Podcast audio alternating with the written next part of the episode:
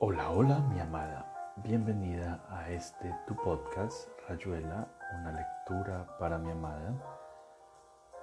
Recordándote que este podcast se hace con todo el amor del mundo para ti. Hoy continuaremos con la lectura de un nuevo relato del escritor argentino Julio Cortázar. Espero te guste. Te amo, te amo todo mi corazón. Te amo. Ahí, pero ¿dónde? ¿Cómo? No depende de la voluntad. Un cuadro de René Magritte representa una pipa que ocupa el centro de la tela. Al pie de la pintura su título. Esto no es una pipa. A Paco, que gustaba de mis relatos. Dedicatoria de, Bestiario, 1951. Es él bruscamente. Ahora, antes de empezar a escribir, la razón de que haya empezado a escribir. O ayer, mañana, no hay ninguna indicación previa. Él está o no está. Ni siquiera puedo decir que viene. No hay llegada ni partida. Él es como un puro presente que se manifiesta o no en este presente sucio, lleno de ecos de pasado y obligaciones de futuro. A vos que me lees, ¿no te habrá pasado eso que empieza en un sueño y vuelve en muchos sueños, pero no es eso, no es solamente un sueño? Algo que está ahí, pero ¿dónde? ¿Cómo? Algo que pasa soñando, claro puro sueño, pero después también ahí, de otra manera porque blando y lleno de agujeros, pero ahí mientras te cepillas los dientes, en el fondo de la taza del lavabo, lo seguís viendo mientras escupís el dentífrico o metes la cara en el agua fría, y ya adelgazándose por el oprendido todavía el pijama, a la raíz de la lengua mientras calentás el café, ahí, pero ¿dónde? ¿Cómo?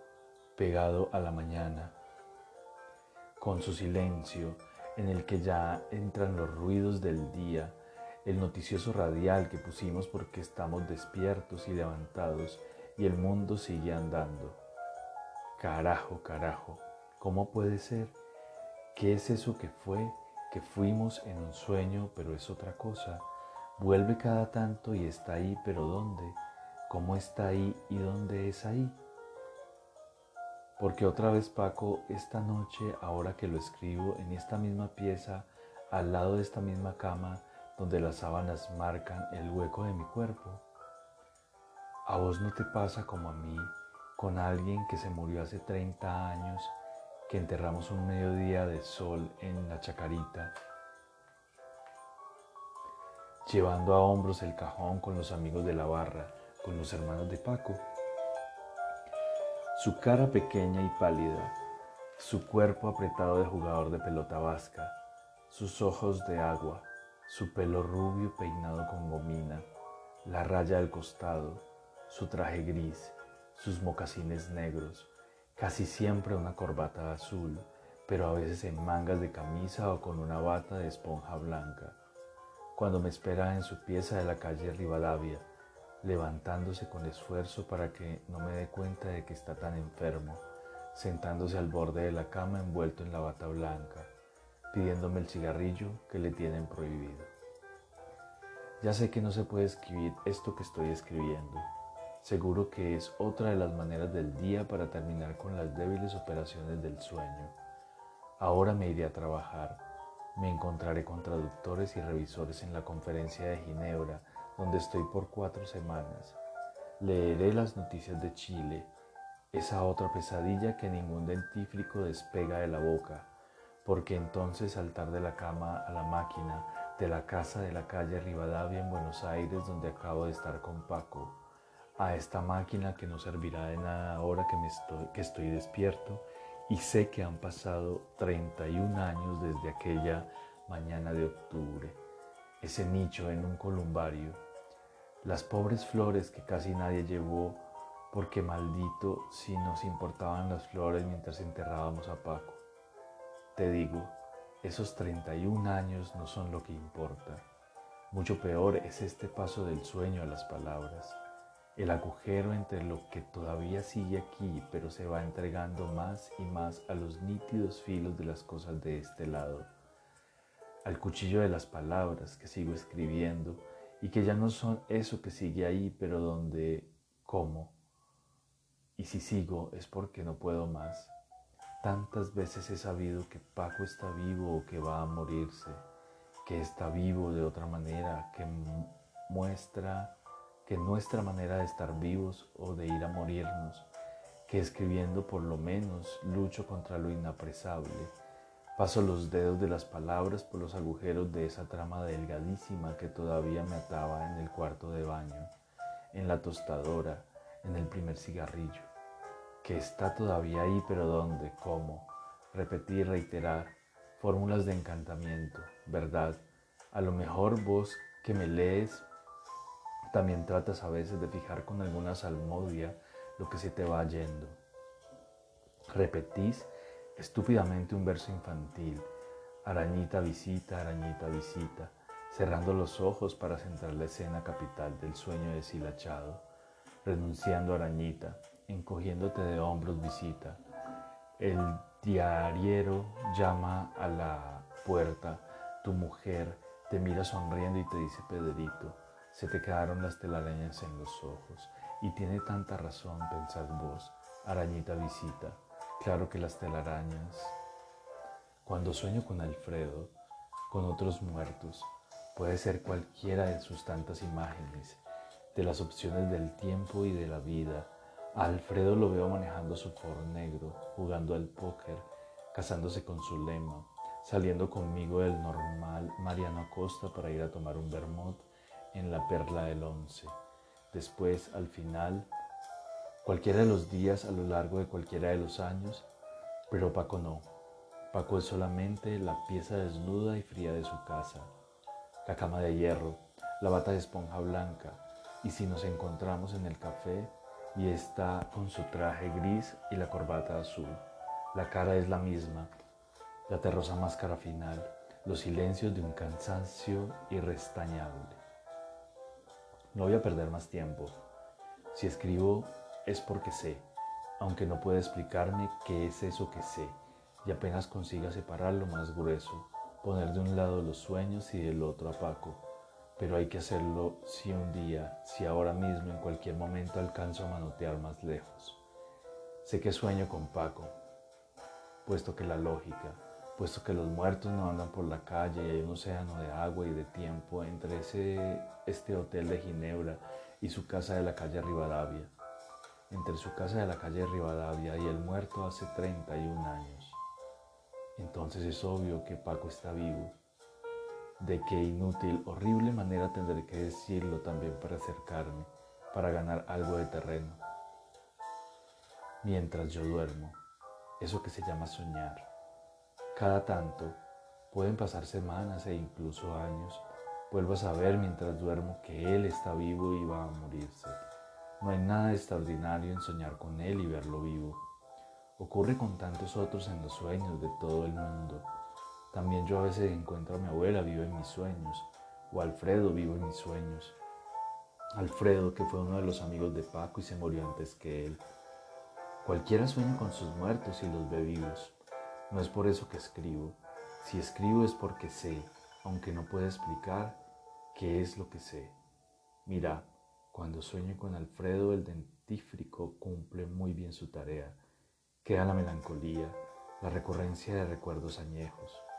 Después empieza la jornada sin Alfredo, pero con Paco es como si se despertara también conmigo.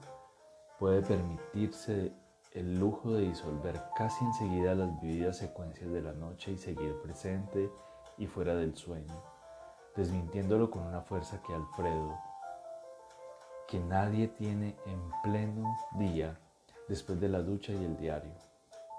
¿Qué le importa a él que yo me acuerde apenas de ese momento en que su hermano Claudio vino a buscarme, a decirme que Paco estaba muy enfermo y que las escenas sucesivas, ya deshilachadas pero aún rigurosas y coherentes en el olvido, un poco como el hueco de mi cuerpo todavía marcado por las sábanas, se diluyan como todos los sueños?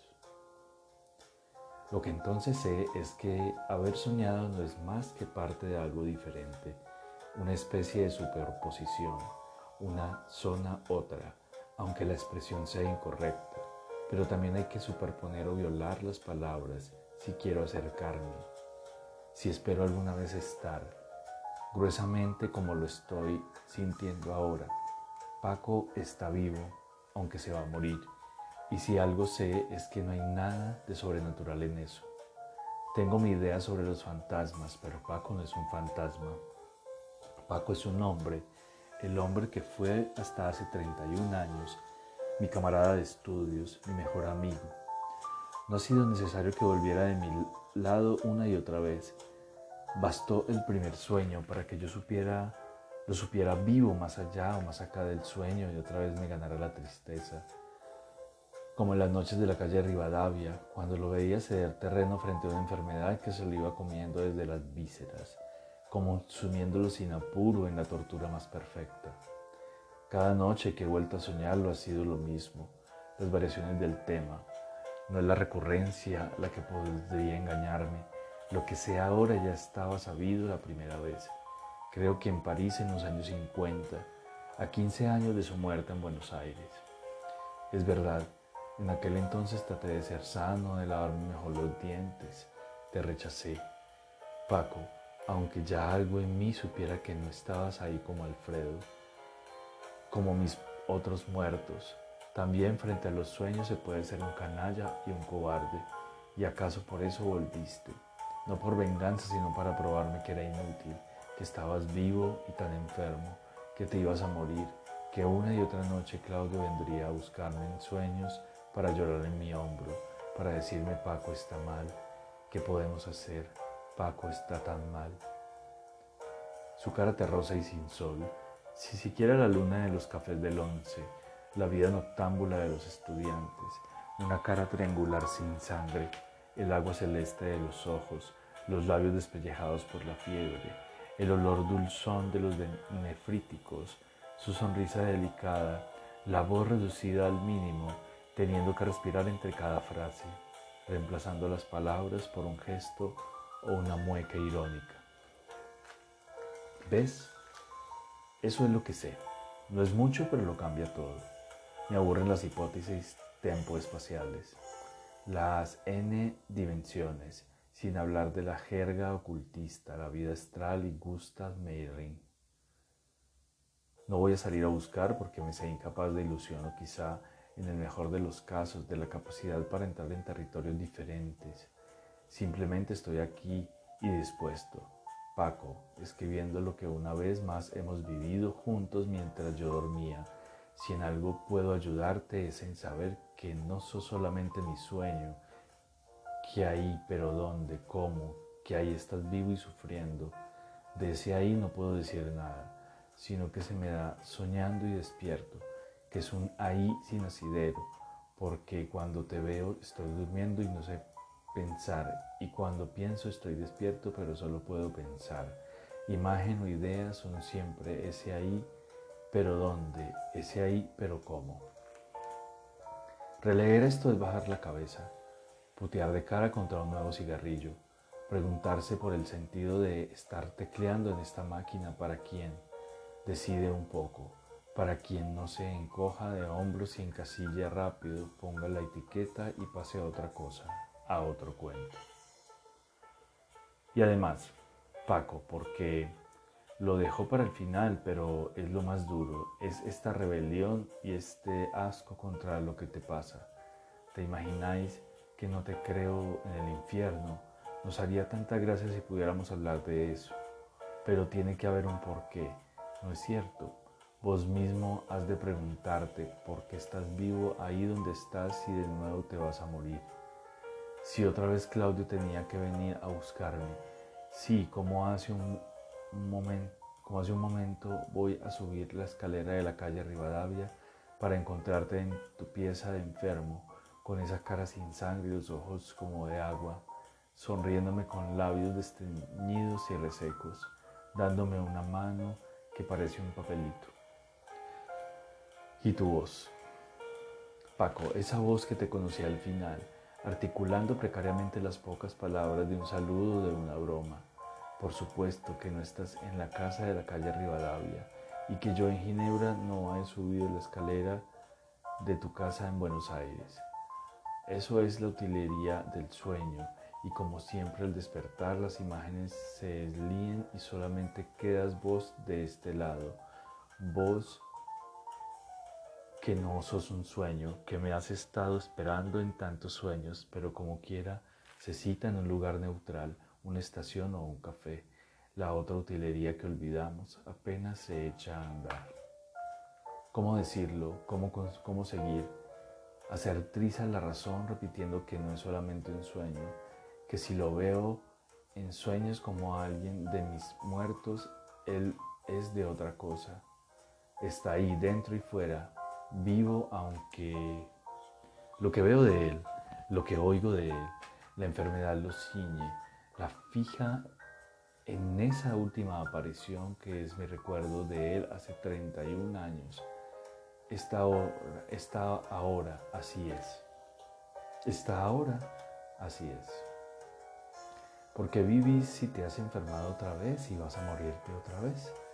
Y cuando te mueras, Paco, ¿qué va a pasar entre nosotros dos? Voy a saber que estás muerto, voy a soñar, puesto que el sueño es la única zona donde puedo verte, que te enterramos de nuevo. Y después de eso voy a dejar de soñar, te saldré de veras muerto, porque hace ya muchos años, Paco, que estás vivo, ahí donde nos encontramos, pero con una vida inútil y marchita. Esta vez tu enfermedad dura interminablemente más que la otra. Pasan semanas o meses. Pasa París, Quito, Ginebra. Y entonces viene Claudio y me abraza. Claudio tan joven y cachorro, llorando silencioso contra mi hombro, avisándome que estás mal, que suba a verte. A veces es un café, pero casi siempre hay que subir la estrecha escalera de esa casa que ya han echado abajo desde un taxi miré hacia hace un año esa cuadra de Rivadavia a la altura del 11 y supe que la casa ya no estaba ahí o que la habían transformado, que falta la puerta, la angosta escalera que llevaba el primer piso, a las piezas de alto cielo raso y estucos amarillos. Pasan semanas o meses y de nuevo sé que tengo que ir a verte o simplemente te encuentro en cualquier lado o sé que estás en cualquier lado aunque no te vea. y nada termina, nada empieza, ni termina mientras duermo o después en la oficina o aquí escribiendo. Vos vivo para qué, vos vivo por qué, Paco. Ahí, pero ¿dónde? Viejo, ¿dónde y hasta cuándo? Aducir pruebas de aire, montoncitos de ceniza como pruebas seguridades de agujero, para peor con, con palabras, desde palabras incapaces de vértigo, etiquetas previas a la lectura, esa otra etiqueta final.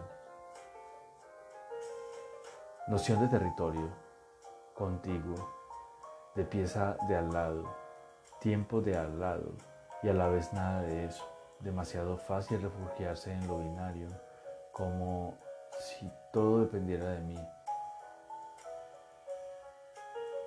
De una simple clave que a un gesto o un salto me darían y saber que no, que mi vida me encierra en lo que soy, al borde mismo, pero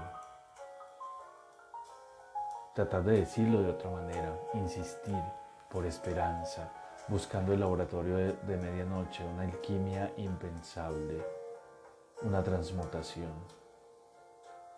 No sigo para ir más lejos, intentar cualquiera de los caminos que otros siguen en busca de sus muertos, la fe o los hongos o las metafísicas. Sé que no estás muerto, que las mesas de tres son útiles, de tres patas son inútiles. No iré a consultar videntes porque también ellos tienen sus códigos. Me mirarían como a un, demente, solo que puedo creer en lo que sé, seguir por mi vereda como vos por la tuya, empequeñecido y enfermo ahí donde estás. sin molestarme, sin pedirme nada, pero apoyándote de alguna manera en mí que, se te, que te sé vivo, en ese eslabón que te enlaza en esa zona a la que no perteneces, pero que te sostiene, vaya a saber por qué, vaya a saber para qué.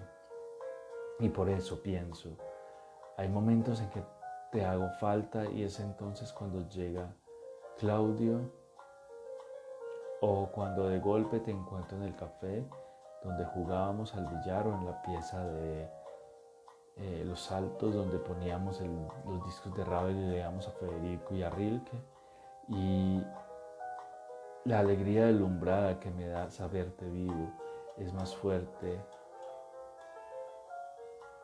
que la palidez de tu cara y que la fría debilidad de tu mano, porque en pleno sueño no me engaño como me engaña a veces ver a Alfredo o Juan Carlos. La alegría no es esa horrible decepción de despertar y comprender que se ha soñado. Con vos me despierto y nada cambia, salvo que, he dejado de verte. Sé que estás vivo ahí donde estás. Es una tierra que es esta tierra y no una esfera astral o un lindo abominable y la alegría dura y está aquí mientras escribo. Y no contradice la tristeza de haberte visto una vez más, una vez tan mal, es todavía la esperanza. Paco, si escribo es porque espero, aunque cada vez en la aunque cada vez sea lo mismo la escalera que lleva a tu pieza y el café donde entren dos mucha, dos carambolas me dirás que estuviste enfermo, pero sé que ya, ya, ya va pasando de una manera que Claudio no te haga vestir a buscarme y a llorar abrazado a mí, pidiéndome que, me, que vaya a verte.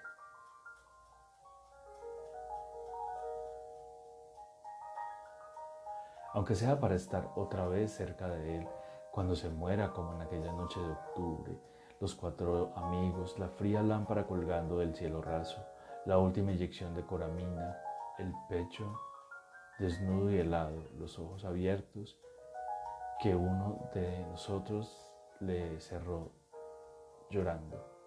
Y vos que me lees creerás que invento, poco importa, hace mucho que la gente pone en la cuenta de mi imaginación lo que de veras he vivido o viceversa. Mira, a Paco no lo encontré nunca en la ciudad de la que he hablado alguna vez. Una ciudad con la que sueño cada tanto, que es como un recinto de una muerte infinitamente postergada, de búsquedas turbias y de imposibles citas. Nada hubiera sido más natural que verlo ahí. Pero ahí no lo he encontrado nunca ni creo que lo encontraré. Él tiene su territorio propio, gato en su mundo recordado y preciso, la casa de la calle Rivadavia, el café del billar, alguna esquina del once, quizás si lo hubieran contratado en la ciudad de las Arcadas y del Canal del Norte, lo habría sumado a la maquinaria de las búsquedas, a las interminables habitaciones del hotel, a los ascensores que se desplazan horizontalmente a, la pesadilla elástica que vuelve cada tanto, hubiera sido más fácil explicar su presencia, imaginarla, pero ese decorado que la hubiera empobrecido limándola, incorporándola a sus torpes juegos, pero Paco está en lo suyo, a buscarme con a buscarme son asomándome, son solamente suyos, es Claudio su padre, alguna vez su hermano mayor, cuando despierto después de haberlo encontrado en casa o en el café, viéndole la muerte en los ojos como agua, el resto se pierde en el fragor de la vigilia, solo queda conmigo mientras me lavo los dientes y escucho el, noticioso antes de salir. Y ya no su imagen percibida con la cruel precisión. Lenticular del sueño, el traje gris, la corbata azul, los mocasines negros. Ahora sí la certidumbre de que impensablemente sigue ahí y que sufre. Ni siquiera esperanza en lo absurdo, saberlo otra vez feliz, verlo en un torneo de pelota, enamorado de esas muchachas con las que baila en el club. Pequeña larva gris, animula, bagula, blandula, motivo mandula, monito temblando de frío bajo las frazadas, tendiéndome una mano de maniquí. ¿Para qué? ¿Por qué? No habré podido hacerte vivir esto. Lo escribo igual para vos que me lees porque es una manera de quebrar el cerco, de pedirte que busques en vos mismo si no, esté, si no tenés también uno de esos gatos, de esos muertos que quisiste y que están ahí, e, que están en ese ahí que ya no, que ya me exaspera nombrar con palabras de papel.